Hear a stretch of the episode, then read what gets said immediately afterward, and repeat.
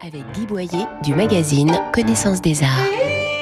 Avec une rare élégance, le musée Fabre de Montpellier rend hommage au sculpteur Tony Grand, un artiste oublié du mouvement support-surface des années 1970.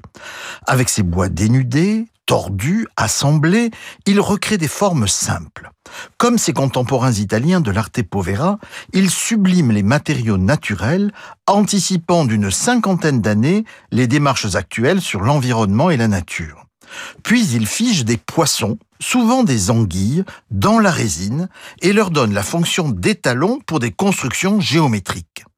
Étranges, monumentales, elles sont la version humaniste, bancale un petit peu, du trop strict art minimal américain.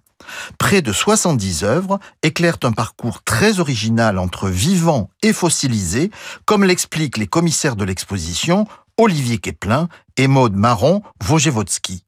L'exposition Tony Grand, morceau d'une chose possible, a lieu au musée Fabre de Montpellier jusqu'au 5 mai et retrouvez nos coups de cœur en images commentées sur connaissancesdesarts.com, rubrique Arts et Expositions. Retrouvez toute l'actualité culturelle dans le magazine Connaissance des Arts, disponible chaque mois chez votre marchand de journaux. Merci.